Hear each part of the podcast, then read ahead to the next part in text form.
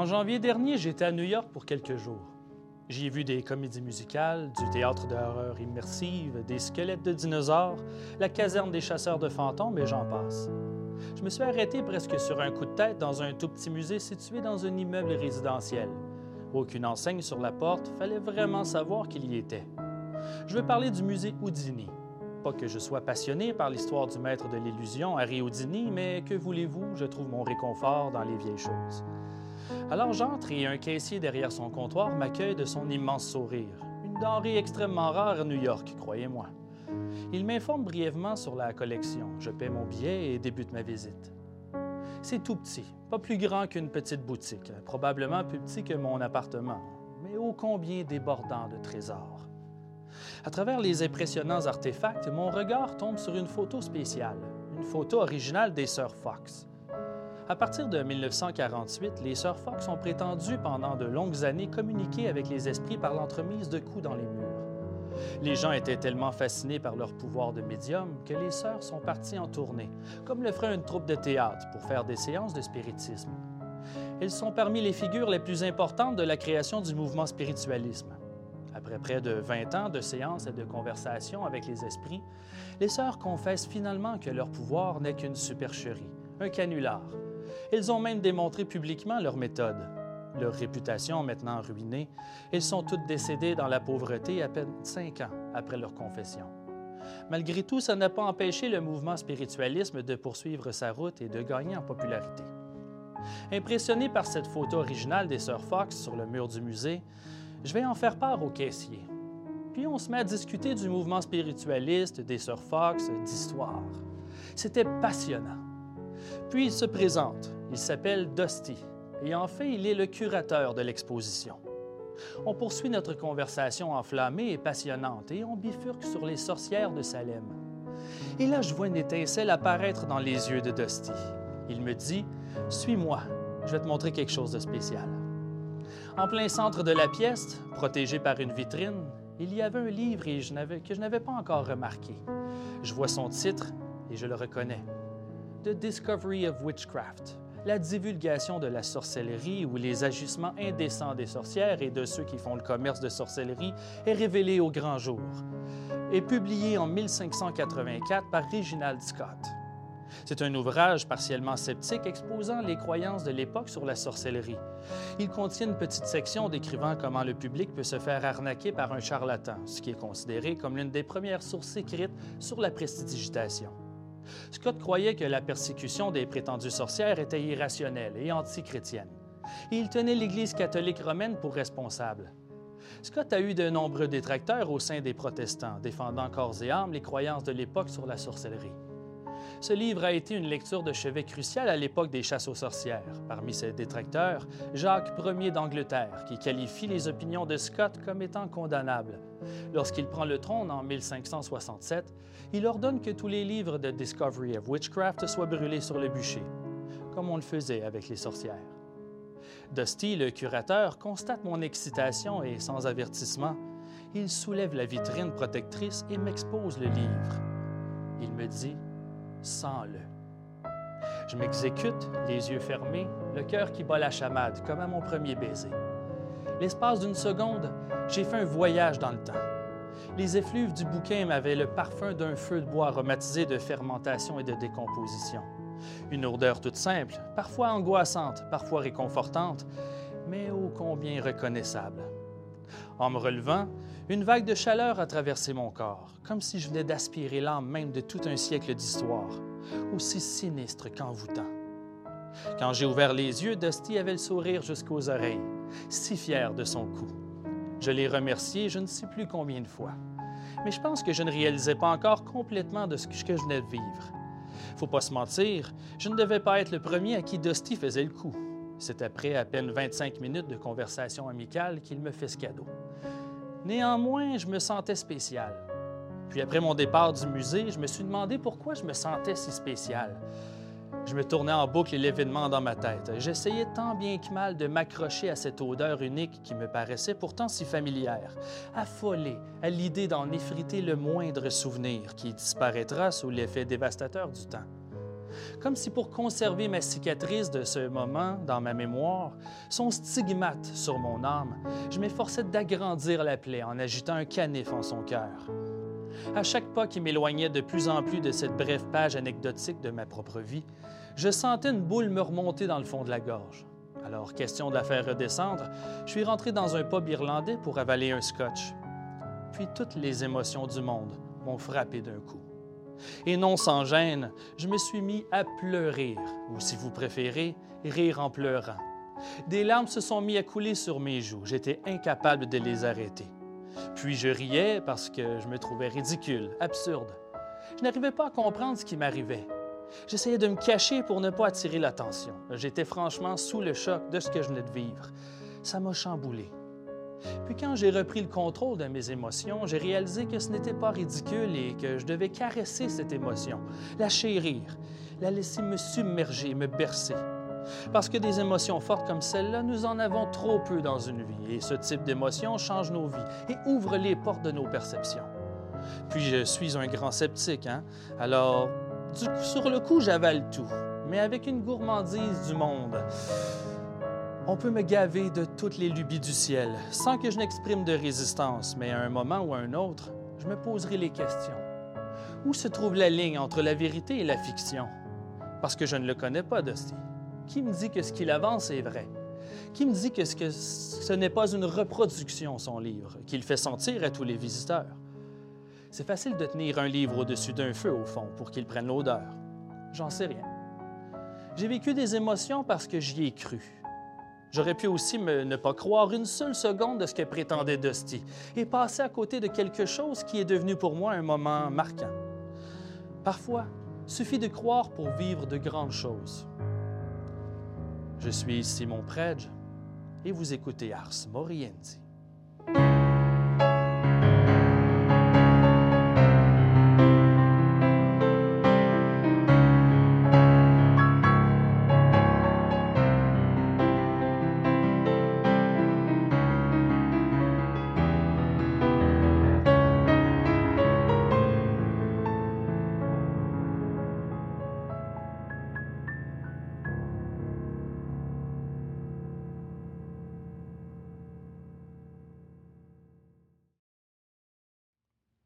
Il fut une époque pas si lointaine où le cimetière gothique Highgate de Londres était en piteux état.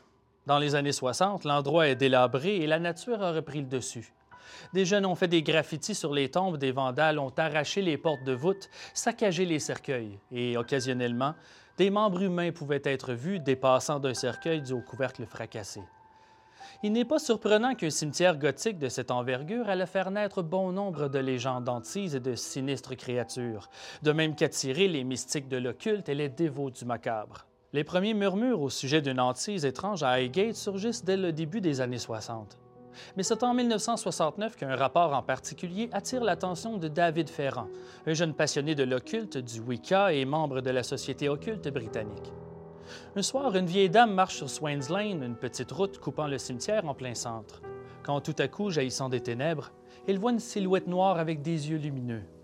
La silhouette avance vers elle sans faire un bruit, comme en lévitation. Puis elle sent que la température tombe sous zéro en quelques secondes. En essayant de fuir l'apparition, la dame se perd dans l'immense cimetière. Puis elle se met à entendre une cloche. Elle marche dans la direction du bruit en espérant sortir de la nécropole et regagner la route mais elle retombe nez à nez avec cette espèce de faucheuse aux yeux rouges, comme des flammes dans la nuit. Elle prend les jambes à son cou et va tout raconter aux autorités.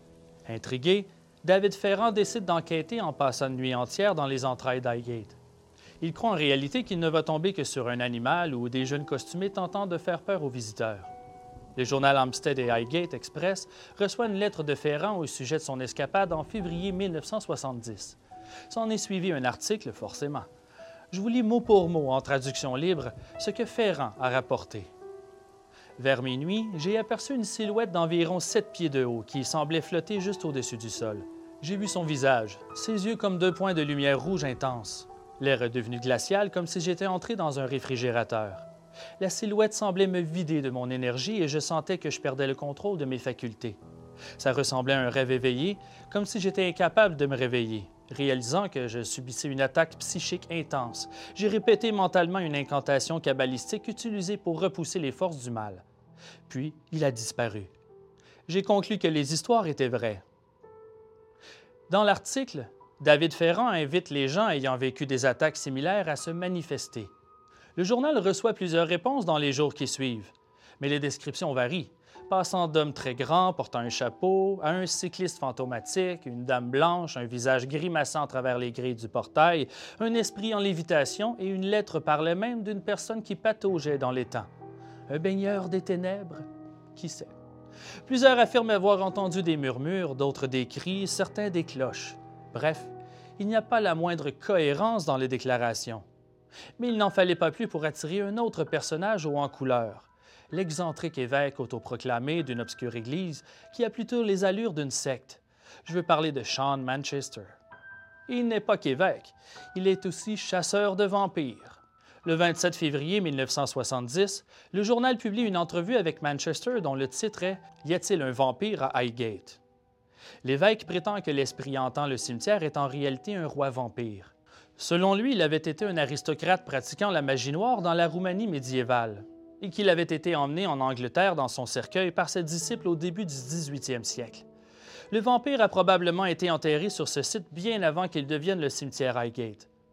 Mais pourquoi est-ce qu'il se serait soudainement réveillé? Pourquoi maintenant? Manchester répond que c'est à cause de toutes ces cérémonies et ces rituels sataniques qui ont lieu au cimetière depuis quelque temps. Ils ont réveillé le démon. Ainsi venait de naître la légende du vampire de Highgate. Manchester prétend avoir parlé avec plusieurs résidents de la région ayant vécu des expériences étranges en traversant Swains Lane, notamment Elizabeth Voichdila, qui affirme avoir vu le vampire tout récemment. Il a ensuite commencé à avoir de terribles cauchemars, dans lesquels une force démoniaque tentait d'entrer dans sa chambre. Puis au bout de quelques jours, deux trous sont apparus dans son cou, et elle avait des symptômes d'anémie. Maux de tête, fatigue, la peau pâle comme la mort. Son petit ami et Manchester ont tapissé sa chambre d'ail de crucifix avant de tout arroser d'eau bénite. Puis sa condition s'est grandement améliorée. Il parle aussi d'une autre femme, Jacqueline, qui se serait réveillée dans la nuit parce qu'elle sentait quelque chose de froid lui agripper le bras. Le lendemain matin, elle avait des marques de griffes sur sa peau, là où on l'avait saisie. Elle et son jeune frère ont développé une sorte d'attirance incontrôlable pour le cimetière. Du moins, c'est ce que raconte Manchester. Il prétend que depuis que l'affaire du vampire d'Highgate est sortie dans les journaux, il a reçu de nombreux témoignages. Et pour sa part, on retrouve la silhouette sombre aux yeux de feu dans chacun de ces témoignages. Il n'avance aucune preuve de ces présomptions, bien sûr, suffit d'y croire. Il existe toutefois des preuves d'un détail rapporté par Manchester, les rituels sataniques. Car il est vrai que Highgate est un lieu prisé par les satanistes et sorcières amateurs de la région. Pharaon lui-même a raconté souvent être tombé sur les restes abandonnés de rituels magiques, comme des pentagrammes peints sur le plancher de mausolées décrépits. Lui-même utilise souvent le cimetière pour des rituels païens Wicca. Il y a une forte résurgence du mysticisme au début des années 70 en Angleterre. Que ce soit le paganisme, la sorcellerie, le satanisme ou les enseignements d'Aleister Crowley, les sciences occultes sont à la mode et le cimetière Highgate est un endroit calme et reclus parfait pour faire toutes sortes de cérémonies magiques à ciel ouvert. Les autorités sont au courant, mais aux yeux de la loi, c'est du vandalisme pur et simple. Ils retrouvent parfois des carcasses d'animaux ensanglantées, des pierres tombales détruites et des portes de mausolées défoncées. Puis une querelle se met à éclore entre Manchester et Farran. Des mois durant, le journal Hampstead et Highgate Express continue de publier des entrevues avec Farran et Manchester, chacun affirmant détenir la vérité, tout en calquant la sienne sur celle de l'autre. D'ailleurs, c'est seulement après que Manchester ait prétendu que l'entité était un vampire que Farran a commencé à parler de vampirisme à son tour. Tous deux prétendent être les seuls à avoir la connaissance pour nettoyer le cimetière du roi vampire, et ça se transforme vite en une guerre de crédibilité. Par exemple, le 6 mars, Farran rapporte dans les journaux qu'il a trouvé deux renards morts au cimetière, mais qu'il ignore de quelle manière ils sont morts. Le lendemain, Manchester affirme que c'est le vampire qui les a tués pour se nourrir. En moins de deux, la rumeur est que les renards ont été vidés de leur sang. Puis l'anecdote fait son chemin et se rend jusque dans les journaux nationaux, puis internationaux. Tout le monde en parle. Sur la rue, à la radio, à la télévision, et même la BBC en fait ses choux gras. Et plus la curiosité se transforme en obsession, plus la rivalité entre les deux soi-disant chasseurs de vampires exorcismes s'intensifie. À chaque occasion, Ils se dénigrent l'un l'autre. Ils se discréditent. Le soir du vendredi 13 mars 1970, la chaîne ITV diffuse une émission spéciale sur le vampire d'Highgate. Parmi les commentateurs invités, il y a Manchester et Farran, forcément. Farran raconte son expérience et partage son opinion sur l'affaire. Il est aussitôt rabroué en ondes par Manchester qui, à son tour, raconte sa version des faits. Puis pour montrer de quel bois il se chauffe, il annonce en direct qu'il mènera ce soir même une chasse aux vampires au cimetière d'Highgate. En moins de deux heures, Highgate se remplit à craquer de curieux. Les gens débarquent au cimetière par centaines, passant par-dessus les clôtures et les murets pour être témoins de la chasse. Plusieurs chaînes de télé sont présentes pour documenter l'événement. La police est sur place pour tenter d'empêcher les amateurs de sensations fortes d'entrer ou de saccager les lieux, mais c'est perdu d'avance. Ils sont beaucoup trop nombreux. Le mieux qu'ils peuvent faire, c'est de surveiller et s'assurer que la situation ne dégénère pas. Tous les chasseurs de vampires amateurs se mettent à chercher frénétiquement des traces du démon entre les pierres tombales. Les personnes interrogées par les médias affirment croire à l'existence du vampire. Ils sont bien déterminés à l'attraper pour mettre fin à son règne de terreur. Même si certains prétendent l'avoir vu, aucun vampire n'est capturé ce soir-là. Que vous y croyez ou non, l'angoisse des citadins, elle, est bien réelle. Manchester affirme dans les médias que c'est la fureur du roi vampire qui a provoqué toute cette panique. Farran, quant à lui, change son fusil d'épaule et affirme qu'il n'est pas convaincu que ce soit un vampire. Il déclare que l'hystérie médiatique et les fabulations superstitieuses de Manchester sont la source de toute cette cohue. Quoi qu'il en soit, ce vendredi 13, pendant que les curieux envahissaient le cimetière, Manchester est allé directement à une des catacombes qu'elle avait visitées précédemment. Il y avait été emmené par une victime du vampire, Jacqueline, durant une crise de somnambulisme. Incapable d'ouvrir la porte, le petit groupe entre par une fenêtre. Il se retrouve dans une voûte remplie de cercueils. Parmi ceux-ci, il y en a un, d'un bois presque noir, à l'aspect sinistre.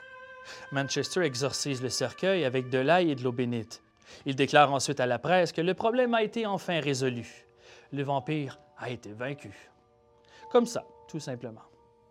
Quelques mois plus tard, toutefois, le 1er août, les restes carbonisés d'une femme décapitée sont retrouvés dans le cimetière Highgate. La police suspecte que la dépouille a été utilisée dans une cérémonie de magie noire ou un rituel satanique.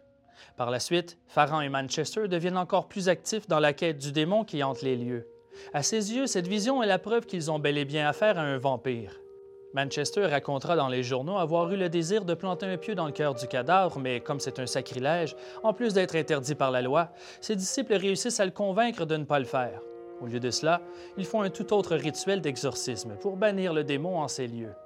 Non seulement il n'a jamais rapporté quelconque preuve d'un tel événement, il affirme avoir refermé le mausolée avec un mur de briques pour emprisonner la dépouille à jamais. Il ne donnera pas non plus son emplacement, par peur que ses disciples ne reviennent le libérer. Farran, lui, ne baisse pas les bras. Il tente avec ses partisans plusieurs cérémonies pour prendre contact avec l'entité et comprendre ses intentions. Le cercle protecteur de sel, l'encens, les chandelles, les soutanes, sans oublier les médiums, car ils en ont un ou deux, eux aussi. Tout y est pour un rituel magique digne de ce nom, mais malheureusement, ils n'obtiennent jamais les réponses escomptées. Ça n'aide pas non plus quand vous êtes interrompu par des journalistes en pleine cérémonie, ce qui est arrivé à plusieurs reprises. Toutefois, il racontera l'année suivante que durant un rituel, ils ont été obligés de briser le cercle quand une main invisible a tenté d'étrangler le médium. C'est l'événement qui convainc finalement Farran que l'entité est malicieuse et diabolique. Ce n'est malgré tout pas un vampire, selon lui, mais un démon.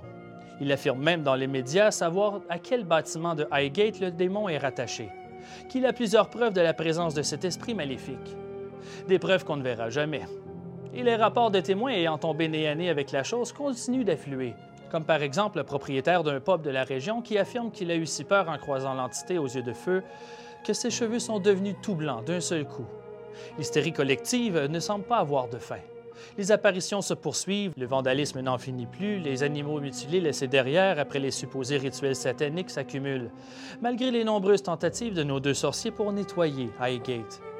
La bisbille entre Farran et Manchester se poursuit et des rumeurs courent que le vendredi 13 avril 1973, il y aura un grand duel magique entre les deux sorciers au cimetière.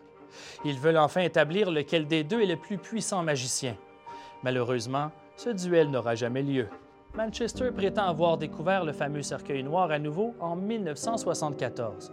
Cette fois, dans la cave d'un vieux manoir abandonné qu'il affirme appartenir aux disciples du roi vampire. Lui et ses partisans ont sorti le cercueil maudit de la cave pour l'amener dans la cour. Selon ses dires, lorsqu'ils ont ouvert le cercueil, ils ont été stupéfaits de constater que le cadavre n'avait toujours pas pourri. Il avait la même apparence que trois ans plus tôt, ses yeux toujours gorgés de sang frais. L'évêque a planté un pieu dans le cœur du vampire. Je cite ce qu'il a rapporté dans les journaux. D'un coup puissant, j'ai empalé la créature dans le cœur d'un pieu aiguisé. Nous avons vu la cage thoracique s'effondrer et se digérer en une boue brunâtre, un tas de vases et de viscères inhumaines au fond du cercueil. Par la suite, ils ont mis le feu au cercueil pour incinérer les restes durant plusieurs heures pour qu'il n'en reste, et je cite, que quelques ossements, devant être broyés et ensuite jetés aux quatre coins ou aux quatre vents de la terre. Suite à cet événement, Manchester déclara que le cimetière Highgate avait été enfin purgé de son vampire. La même année, Farran sera emprisonné et reconnu coupable d'avoir profané des corps et vandalisé des pierres tombales. Il a toujours nié les faits, accusant les satanistes. Les querelles entre les deux hommes ont perduré pendant des décennies, chacun prétendant être un grand exorciste tout en rejetant les capacités de l'autre. Ils ont tous les deux continué de longues années à enquêter sur les phénomènes paranormaux, à publier plusieurs bouquins, des articles, des sites web, sans parler des nombreuses entrevues. Les deux hommes et leurs partisans se sont fréquemment disputés sur les réseaux sociaux avec l'arrivée de l'Internet, se traitant mutuellement de charlatans. David Ferrand est décédé en avril 2019 à l'âge de 73 ans. Manchester, lui, est toujours évêque autoproclamé de sa secte conservatrice, la British Old Catholic Church. Après avoir tué le vampire d'Highgate, il s'est vanté d'avoir tué des dizaines d'autres suceurs de sang à travers les années. Tout au long des années 80 et 90, les observations et les attaques de vampires dans le cimetière de Highgate se poursuivent et ils se multiplient. Un témoin affirme même avoir vu l'entité en 1991. Il le décrit comme suit. Il était très grand, plus que six pieds de hauteur, et très mince. Il portait une longue cape noire et un chapeau haute forme. Ses vêtements entièrement noirs avaient un style victorien. Il semblait flotter. Le sol était jonché de feuilles mortes et pourtant, ses déplacements ne faisaient aucun bruit. Vous savez, au risque de me répéter, parfois, il suffit de croire pour vivre de grandes choses.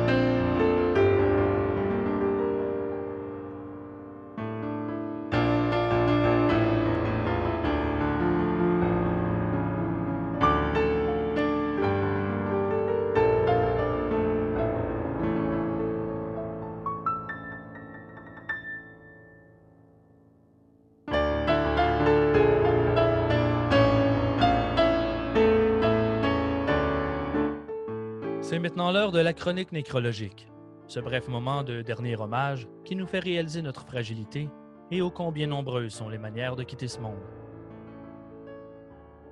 En 1983, le meurtrier condamné Michael Anderson Godwin évite la peine de mort de justesse.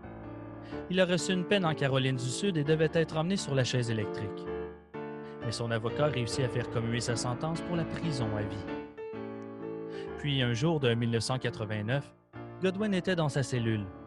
Il tentait de réparer une paire d'écouteurs branchés sur sa télévision alors qu'il était assis sur sa toilette en acier. Le courant électrique de la télé a traversé le câble des écouteurs et la toilette a agi comme un conducteur. Godwin est mort électrocuté sur le bol. Il a peut-être évité la chaise électrique, mais la vie en a voulu autrement.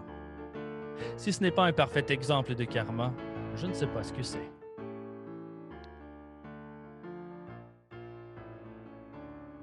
Shit. Il manque une histoire. Il manque une histoire. Merde, merde, merde, merde. OK, j'appelle le centre de commandement. Oui, oui, c'est Simon euh, pour le Festipod. Il manque une histoire dans mes documents. Je vais avoir besoin d'aide. Est-ce que tu peux me transférer à la dépoussiéreuse de crime? J'ai besoin de ton aide. Merci, j'attends. Oui, oui, Annie. Oui. Allô? Oui, oui, j'ai besoin de toi. Il me manque une histoire. Est-ce que tu peux m'aider? Euh, il manque une histoire pour le Festipod. As-tu des anecdotes avec toi? OK. Ouais, c'est sûr que là, euh, habituellement, ce genre d'histoire-là, je suis moins. Euh, bon, je suis moins. c'est pas les genres de choses que je cherche, mais je les trouve malgré moi dans les journaux quand je cherche. Et là, je vais t'en proposer quelques-unes. Là. OK, vas-y, je t'écoute. J'ai besoin d'anecdotes. Okay. Si quelque chose, je suis preneur. Bon, pour commencer, j'en ai un ici. Le petit, euh, ça, j'avais ça, ça fait un petit bout de temps parce que ça s'est passé dans mon quartier. OK. 1941. Oh, quand même. Euh, la mort du petit Henri Lahaise. OK? Euh, il avait huit ans, il revenait de l'école proche de Louis H. Lafontaine. Il revenait en avant de l'hôpital sur la rue, dans le fond, la rue Hochelaga. Mais bon, à l'époque, je pense qu'elle ne s'appelait pas comme ça. Bref, il y a un camion à patates qui passe. Un camion, dans le fond, qui livrait de la marchandise pour une épicerie. Ben, c'est quel euh, genre de camion? Est-ce qu'on passe d'une espèce de Dodge Un espèce de gros pick-up fermé, selon ce que. peut-être ouvert, mais en tout cas, il y avait des garçons, des adolescents qui étaient assis au bout du pick-up, les, pieds ballants un peu, là, tu sais. Ah oui, OK. Genre de choses qui seraient maintenant impossibles de faire. Comme un vieux GM, genre. C'est ça. Et ben, ils ont eu l'idée euh, très peu brillante de se mettre à lancer des patates aux passants, mais vraiment sans, euh, sans viser une personne particulière, mais en visant des gens mais le tout avec vraiment violence, des, patates lancées à pleine tête, c'est quand même dangereux. Et euh, à travers euh, euh, les, tirs de patates, le petit Henri en a reçu une en plein ventre, mais tellement à une grande vitesse, c'est vraiment triste. C'est pas quelque chose que.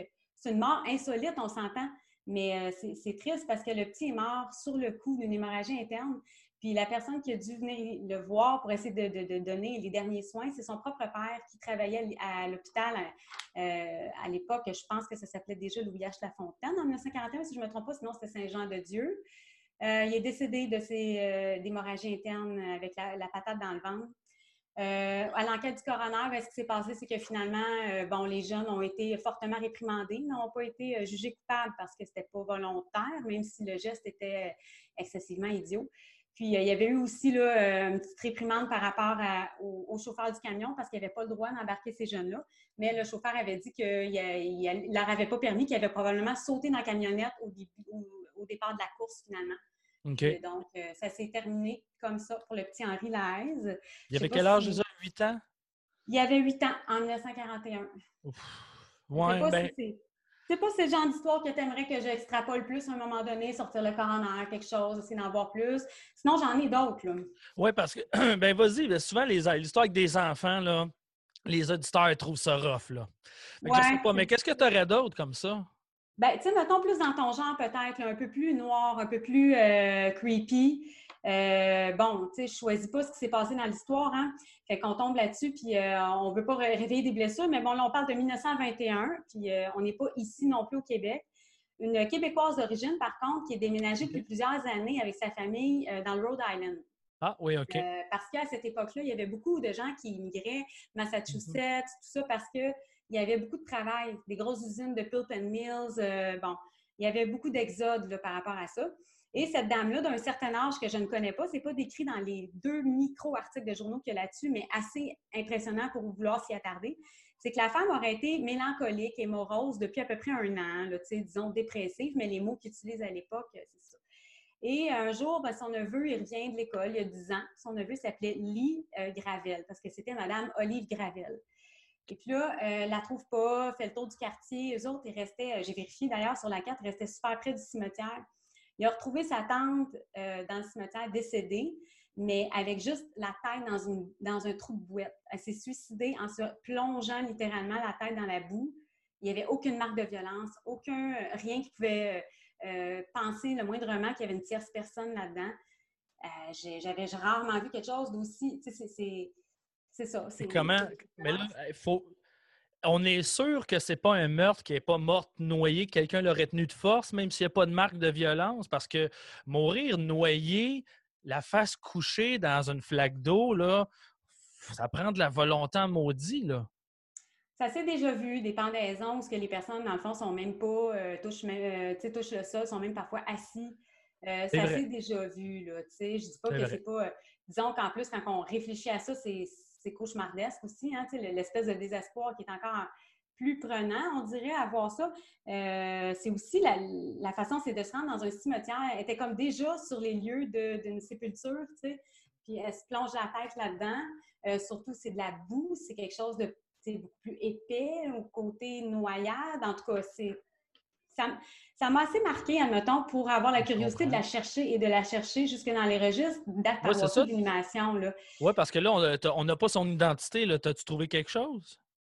J'ai rien. J'ai, puis, tu sais, je veux dire, je pense que je suis pas pire pour ça. Mm. Puis j'ai, même fouillé euh, des différentes paroisses de où elle restait, parce que son décès, il n'y a pas le choix, à moins qu'il, l'aurait euh, ramené ici pour euh, l'inhumer ici, ce qui est possible, mais ça devait coûter cher pour l'époque. En 1921, euh, ça va pas bien, bien, côté économie.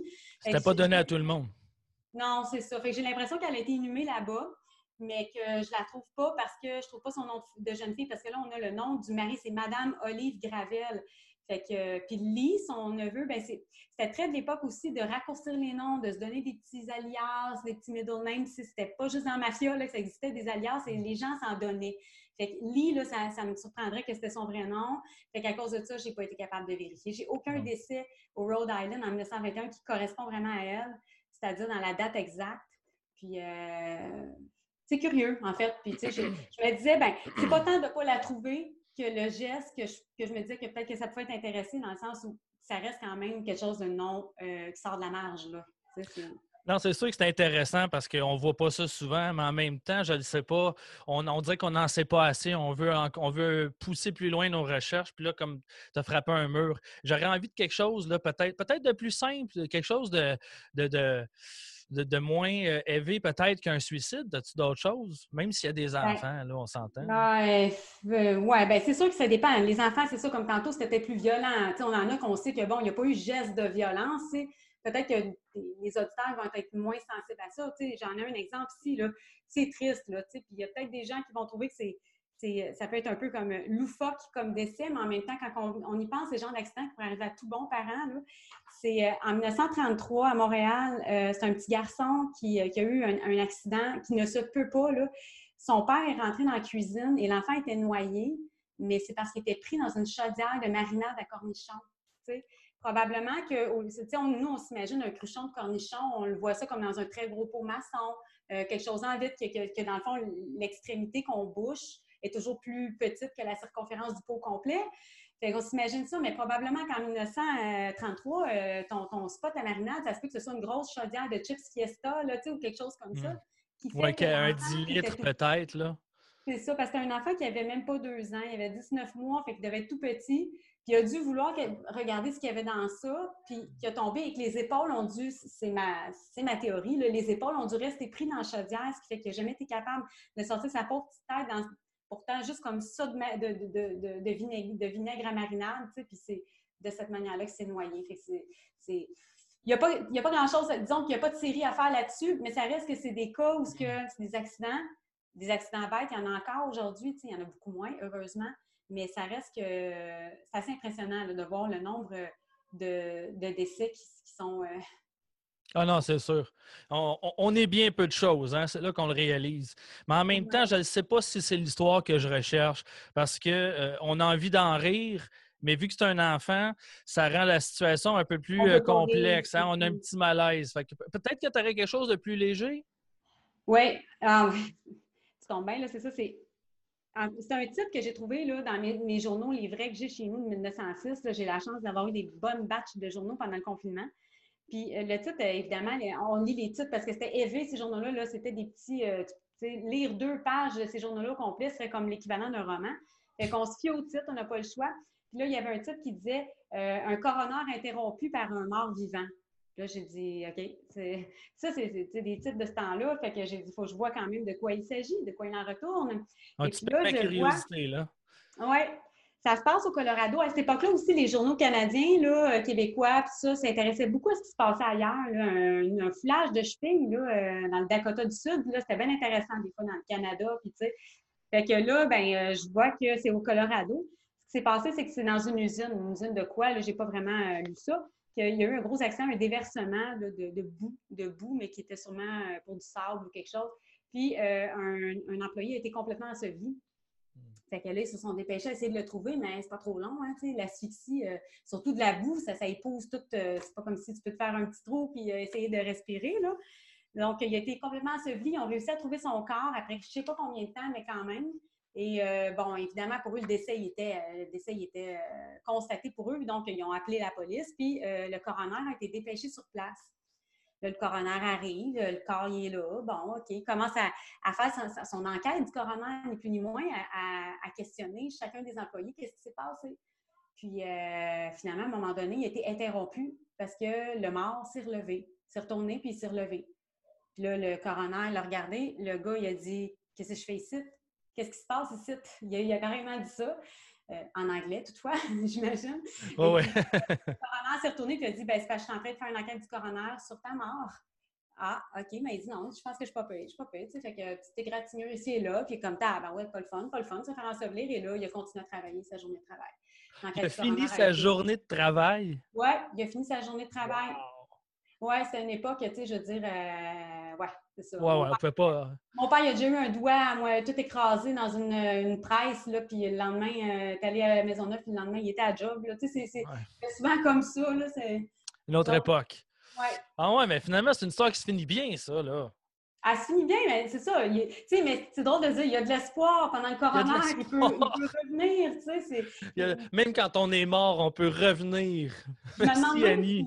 Ah oui, je me demande même si ça, ça s'est déjà vu dans l'humanité, autrefois que cette fois-là, qu'un coroner soit interrompu par le mort qui revient à la vie. Euh, oui, j'avais déjà fait une histoire comme ça euh, dans l'émission où justement, durant l'autopsie, le docteur avait ouvert euh, la poitrine du, ah décédé et ça l'avait réveillé, mais à cause de la blessure du docteur, finalement, dans le chaos de tout ça, il est mort au bout de son sang. Ah, OK. Ouais. Elle finissait moins bien que la mienne, dans le fond. Oui, oui, c'est très. Ça, ça, rappelle un peu, là, mais euh, juste un autre contexte finalement. Parce que le mien est mort quand même. C'est moins positif un peu. Mais sinon, tu sais, euh, on le sait, là, je ne fais pas beaucoup de paranormal, mais les auditeurs adorent ça. Tu aurais peut-être des histoires de fantômes, des histoires de monstres ou euh, des extraterrestres, peut-être. Qu'est-ce que tu as déjà spoté des affaires de main dans tes journaux? C'est sûr que dans les journaux, j'aime ça aller chercher les fantômes. Euh, à quelle époque on osait dire ça? Parce qu'il y a aussi le fait qu'il y a des gens qui. À quelle époque on mettait ça dans les journaux? Il y en a, mais il faut souvent aller dans, dans fin 1800, début 1900. Puis c'est jamais ben ben. Des fois, plus trop s'il romance, ça devient lyrique, puis bon. c'est sûr que ce qui est euh, ovni, ça m'intéresse un peu plus parce que autant que j'y crois pas nécessairement, là, mais hmm. je, suis impartiale, en fait. Tu sais, je suis pas... Euh, euh, mais c'est que le fait de les voir, sans, nécessairement le vouloir, en parcourant les journaux, ben tu finis par faire, tu fais, hein, mais c'est parce que c'est pas le même article que l'autre de 20 ans. Non, c'est pas le même article. OK, mais c'est parce que c'était la même soucoupe, la même description. Puis là, on est comme de, genre, mettons, Drummondville à Lac-Saint-Jean. Là, c'est là que j'ai allumé. Hey, ça serait le fun de, comme, juste par mots-clés, par moi, c'est pas un recensement, on s'entend scientifique, hein?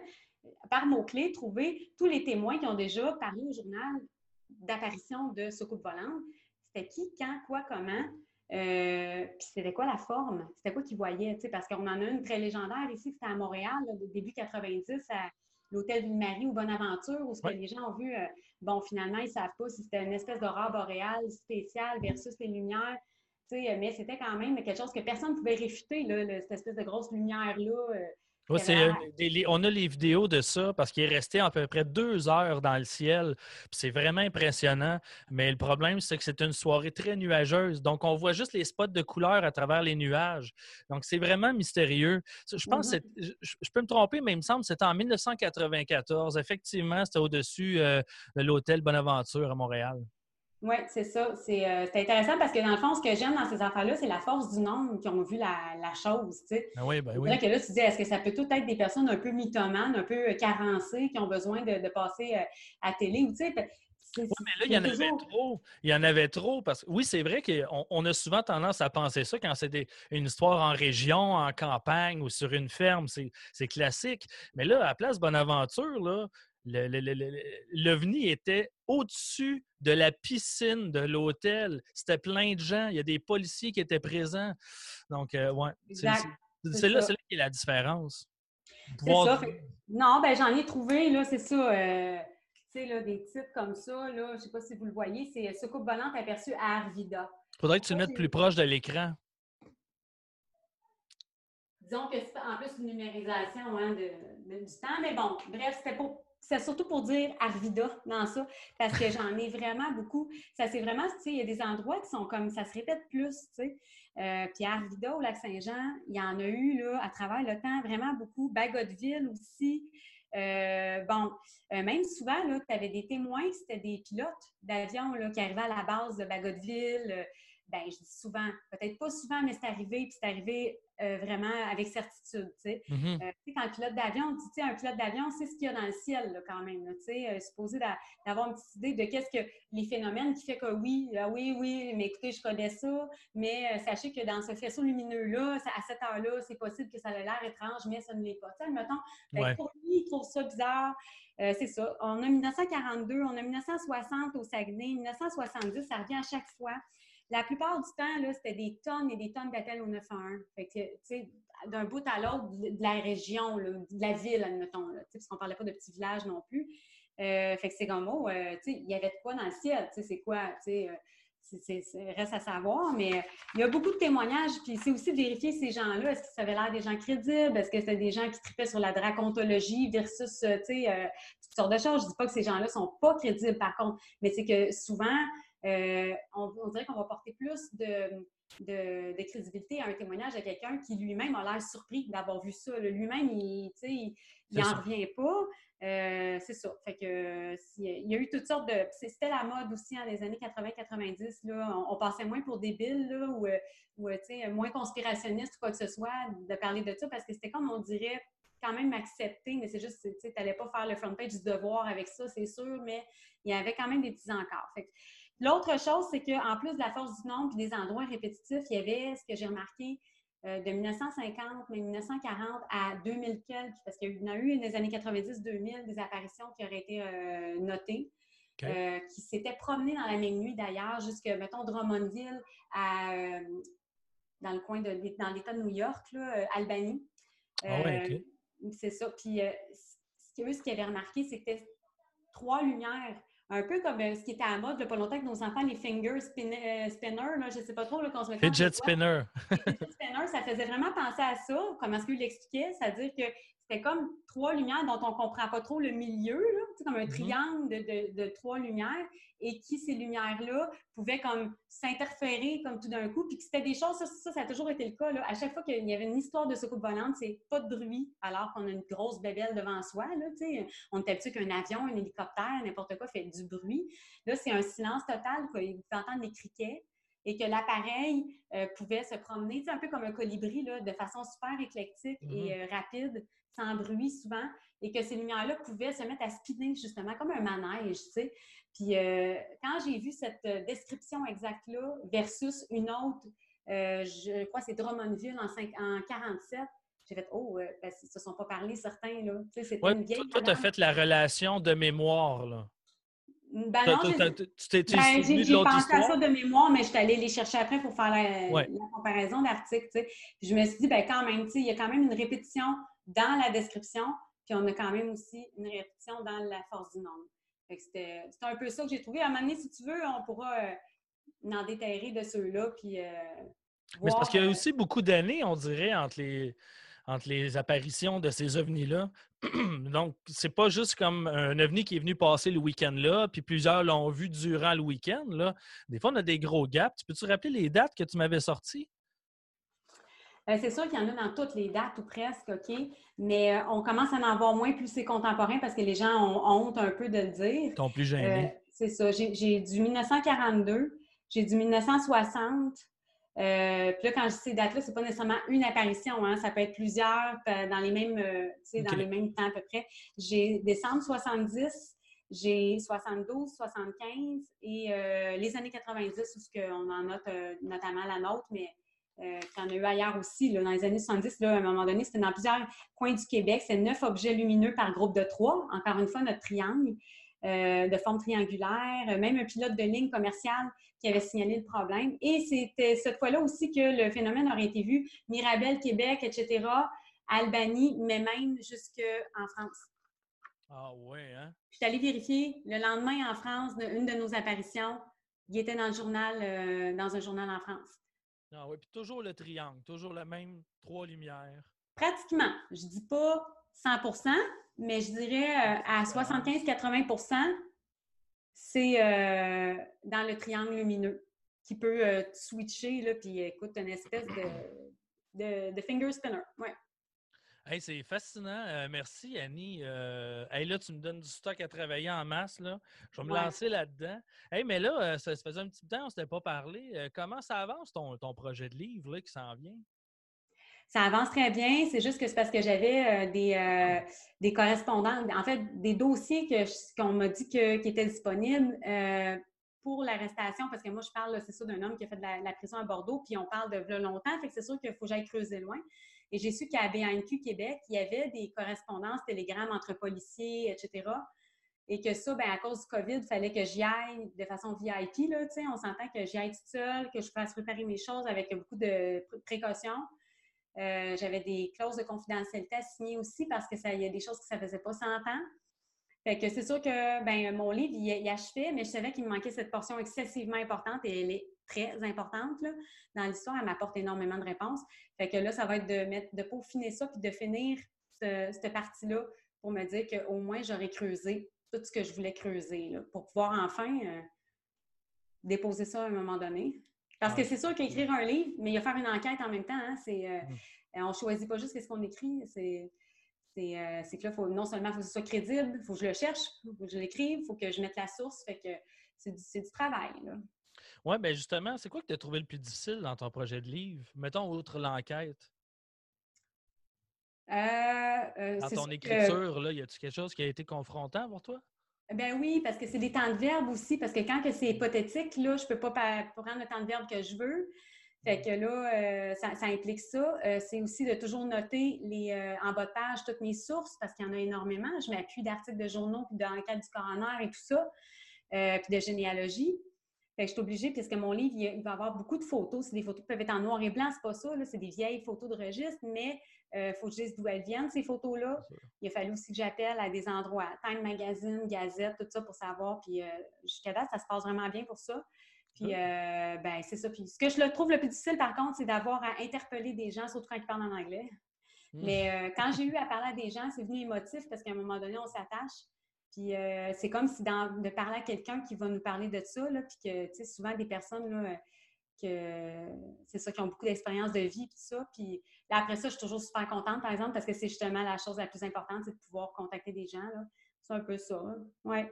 Ben oui, c'est clair que quand on met beaucoup de temps sur une histoire, hein, on s'attache, puis on devient beaucoup plus impliqué. Rappelle-toi notre entrevue avec les parents de Toby Carrier en studio. Tu étais avec moi. Comment c'est. On, on, a eu, on est sorti de cette entrevue-là, on avait eu l'impression d'avoir vécu quelque chose de, d'important, de, de, C'était vraiment touchant, là, comme, tu sais. C'est ça qui arrive. Surtout, toi, tu t'impliques beaucoup dans tes histoires parce que tu contactes les gens, tu sais. C'est quelque chose que moi, je fais très peu, tu sais, dans mes affaires. Oui, c'est ça. L'interpellation, c'est pas toujours évident. On veut pas... Mais quand c'est vieux comme ça, comme histoire, au moins, on sait qu'on va pas troubler, là, vraiment. Ça peut arriver malgré tout, mais il y a moins de chances de prendre, d'avoir quelqu'un qui, qui est trop éprouvé pour ça. Mm-hmm. c'est un peu ça. Puis, euh, puis, puis, toi, dans ton cas, ça a été euh, ça a-tu bien été? On n'a pas eu le temps de s'en parler bien, bien. Hein? C'est vrai, ben là, l'écriture est terminée. Euh, moi, dans le fond, là, la pandémie, c'est exactement ce que j'avais besoin. Je ne le réalisais pas encore, là, mais finalement, la date limite pour mon projet était très serrée. Je, je, réalise que sans la pandémie, sans être prisonnier de la maison à temps plein, je pense pas que j'y serais jamais arrivé. Mais ça, c'est mon problème. Je suis un peu trop intense. Je beurre épais. Euh, je, vais écrire 400 mots quand j'aurais pu les résumer en 10. Ça, c'est mon problème. j'en fais toujours plus que j'en ai besoin. Mais euh, ouais, c'est terminé. Euh, c'est en révision présentement.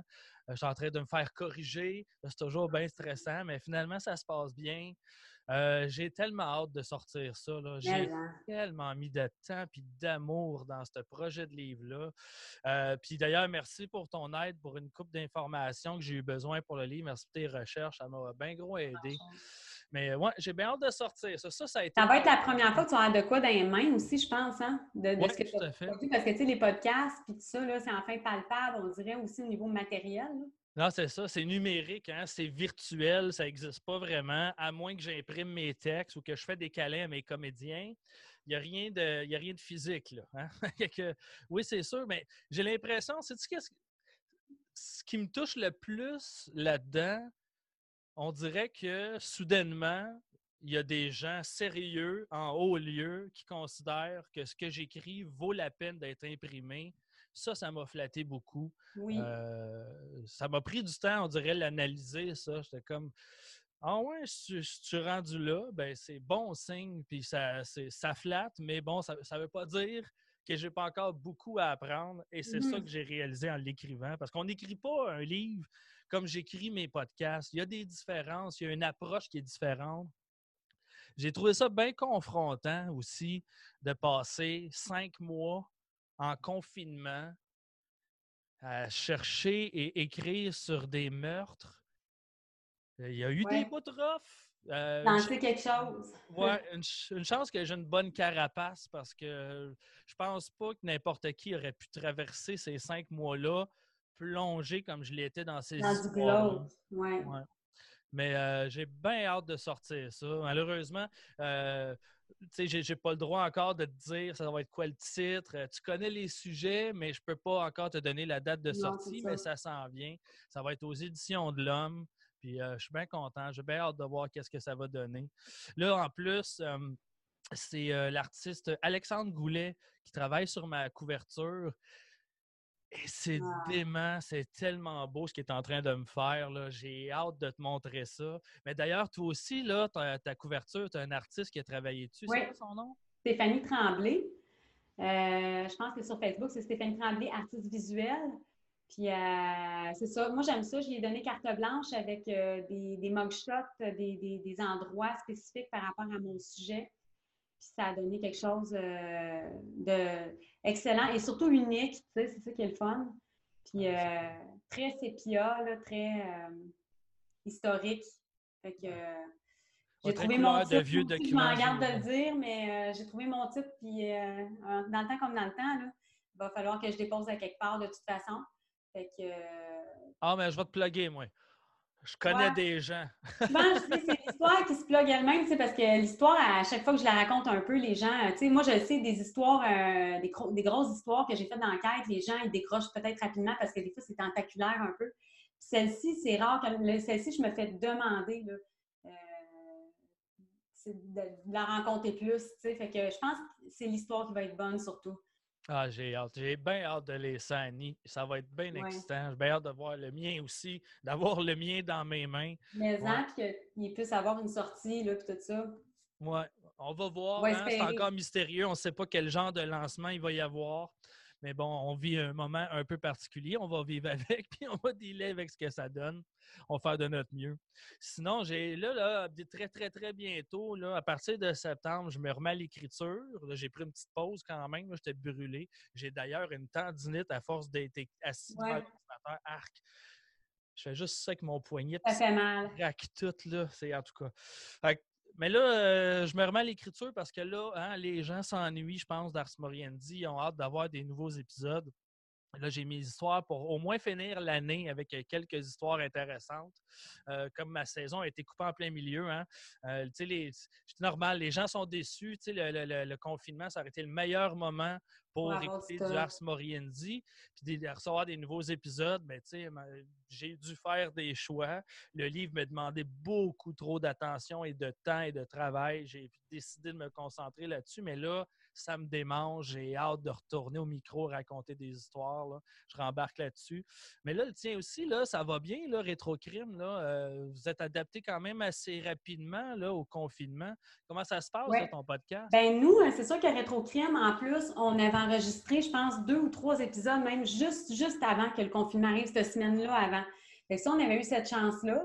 C'est sûr que moi, j'ai rien, rien à voir avec le montage, même les belles photos, puis les petites vidéos, c'est tout Jean-Philippe Rousseau qui fait ça. Et avec Euh, brio, d'ailleurs. Ah oui, c'est ça, tu sais, ça a l'air professionnel au bout. Puis nous, ce qu'on aime, ça se peut qu'il y ait des séries un donné, mais ce qu'on aime, c'est faire un épisode à la fois. On trouve ça vraiment le fun. Puis souvent, on les travaille assez bien pour que ça fasse un parfait épisode dans le temps. Puis, ben, lui, il apprend beaucoup l'enquête aussi en même temps, hein, les, bases de données. Fait que là, de plus en plus, il peut m'aider à faire, vraiment le, débroussaillage aussi. Fait que ça se passe très bien. Jean-Philippe, il, y avait déjà un podcast, puis, ces choses allaient bien, mais avec celui-là, c'est sûr que souvent, il me compte à quel point il y avait beaucoup de téléchargements. Euh, je ne pourrais pas dire combien, puis ça a l'air qu'on ne peut pas dire ça, là, que ce n'est pas l'idéal. Que, parce que ça se compare mal, hein, étant donné justement des fois le, sujet du, euh, du, podcast ou euh, quand c'est sorti versus, bon. Fait que, mais il, est content des, des, résultats que ça donne. On ne le fait pas pour avoir des bons résultats. De toute façon, j'imagine que tu es comme ça toi aussi, Simon. On, le fait, pas parce qu'on aime ça, on ne le fait pas pour les chiffres. J'ai regardé mes chiffres pour la première fois de l'année euh, cette semaine, puis euh, j'ai rien compris.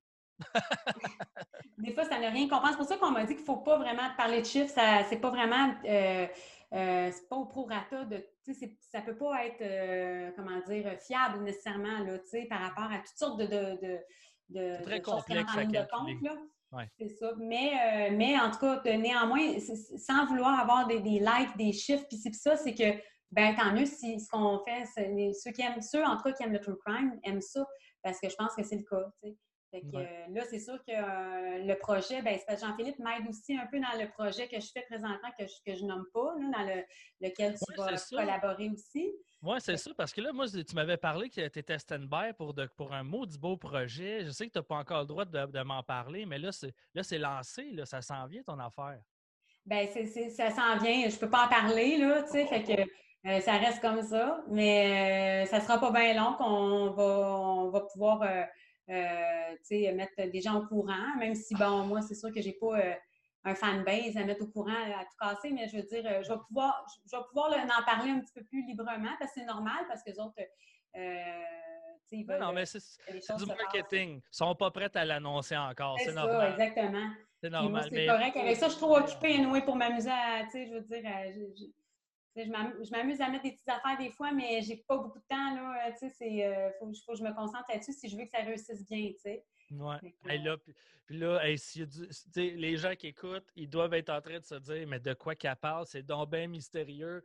Ben, c'est ça qui arrive. Hein? On jette sa perche à l'eau, mais ça ne veut pas dire qu'on va toujours pêcher quelque chose. Sur ce, merci beaucoup, Annie Richard, de t'être joint à moi aujourd'hui pour le Festipod. Tu es un amour. Merci beaucoup à toi. Merci. Et bien sûr, on n'a pas fait ça tout seul. Euh, merci à notre pianiste invité, euh, Thomas Lungtak. Merci, Thomas. C'était malade, c'est très cool. Et bien sûr, euh, je veux remercier tout particulièrement Frisson TV, la chaîne Frisson TV et le réalisateur Christian Belz qui nous ont permis de pouvoir tourner en studio. Euh, merci à toute l'équipe, vous êtes génial. Merci à Elena de nous avoir prêté son manoir pour le faire. Euh, c'était génial. Merci au Festipod. Merci beaucoup donc à Fanny, à Charles, à Maxime. Vous êtes hot. Bon du beau projet. Merci à tous les podcasteurs. Ben, en fait, toute la communauté de podcasts au Québec. Euh, vous êtes génial. C'est en pleine effervescence. Continuez de pondre des projets nichés on aime ça.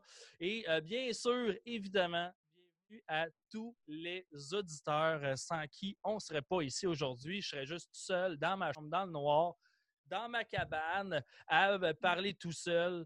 Donc, merci beaucoup. As-tu du monde à remercier, Annie? mon Dieu, merci. merci à Jean-Philippe d'être là. Merci à toi. Merci à Maude. merci à mon père qui ne l'écoutera pas. ne saura pas comment.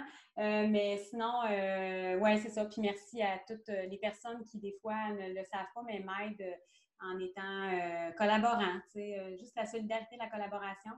Euh, j'ai pas d'autres mots, mais mes familles de victimes qui me font confiance, là, puis que ça avance, mais ça, ça m'aide à, montrer que ça, ça, vaut, ça vaut la peine. génial. Ben, merci beaucoup. Donc, hein, continuez de suivre le podcast de Annie Rétrocrime. Elle va aussi continuer de m'aider dans mes recherches pour me trouver des vieux documents, des articles de journaux pour faire les recherches d'Ars Morienzi. Et si tout va bien, si les astres s'alignent comme ils se sont alignés jusqu'à présent pour moi en 2020, Ars Morienzi de retour avec un nouvel épisode en octobre. Soyez aux aguets. Merci beaucoup, Annie. Merci à tout le monde. Bonne fin de festival.